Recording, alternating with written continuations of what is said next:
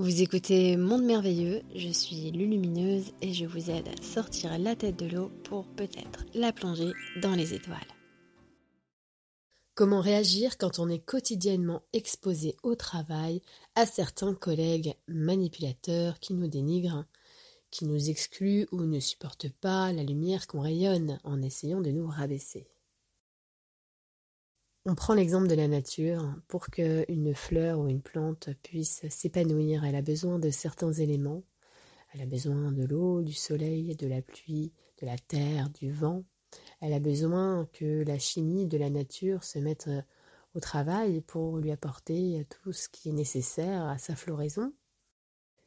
Et bien de la même manière, nous sommes aussi des graines qui ont besoin de pousser, et dans un environnement toxique, nous allons avoir énormément de mal à nous épanouir. Il n'y aura pas de recette magique pour cela. Il nous faudra veiller à trouver un environnement qui soit propice à notre épanouissement, ne pas compter sur quelque chose d'extérieur qui pourra nous, procurer ce, ce qu'on cherche.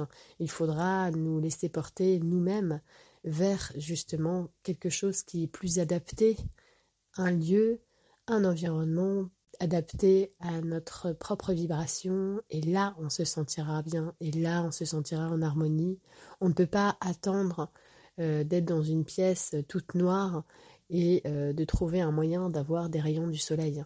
Il nous faut aller chercher cette lumière, il nous faut sortir de cette pièce pour pouvoir bénéficier des rayons du soleil. c'est un petit peu la même chose dans un environnement toxique. Si on peut aménager euh, les choses pour s'en extraire et trouver un environnement qui est plus adapté à notre vibration, là on prend soin finalement de notre propre évolution et de notre épanouissement personnel.